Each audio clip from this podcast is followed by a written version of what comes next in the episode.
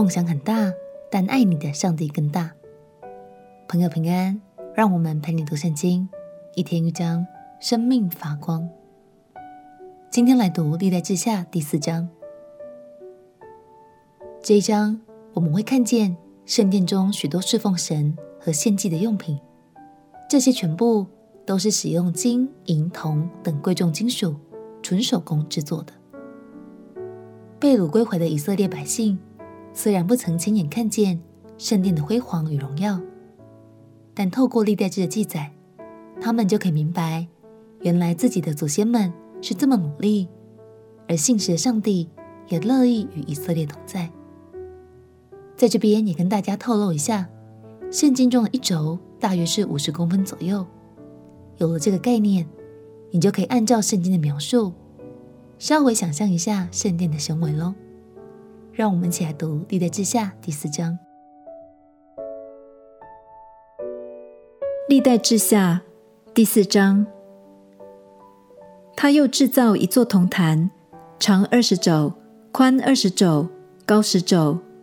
又铸一个铜海，样式是圆的，高五肘，径十肘，围三十肘。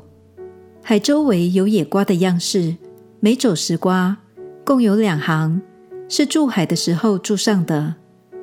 有十二只铜牛驮海，三只向北，三只向西，三只向南，三只向东。海在牛上，牛尾向内。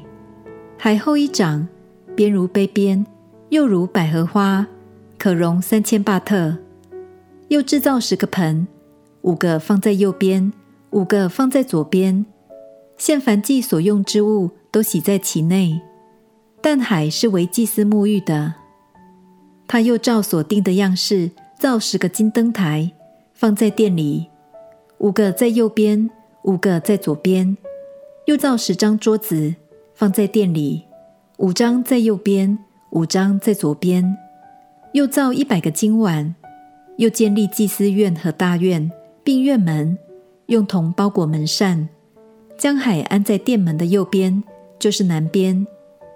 护栏又造了盆、铲、碗，这样他为所罗门王做完了神殿的工。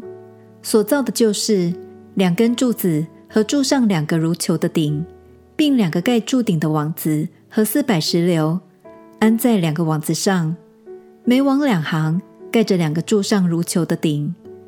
盆座和其上的盆，海和海下的十二只牛，盆、铲子、肉茬子与耶和华殿里的一切器皿，都是巧匠户兰用光亮的铜为所罗门王造成的，是在约旦平原疏割和撒利但中间借胶泥铸成的。所罗门制造的这一切甚多。铜的轻重无法可查。所罗门又造神殿里的金坛和陈设饼的桌子，并金金的灯台和灯盏，可以照例点在内殿前。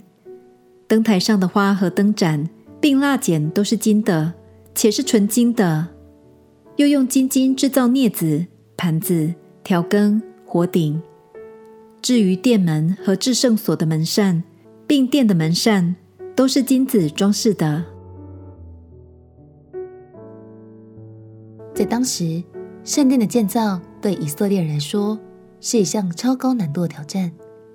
除了工艺技术之外，还包括了庞大的资金和人力等等。直到今日，要依照大卫的蓝图来还原这座壮观的圣殿，仍是一件非常不容易的任务。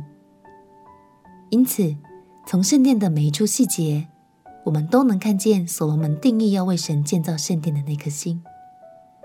即便任务艰难，他仍然相信爸爸说过的那句话：“神会与你同在，他必不撇下你，也不丢弃你。”亲爱的朋友，你也有又大又难的梦想想要实现吗？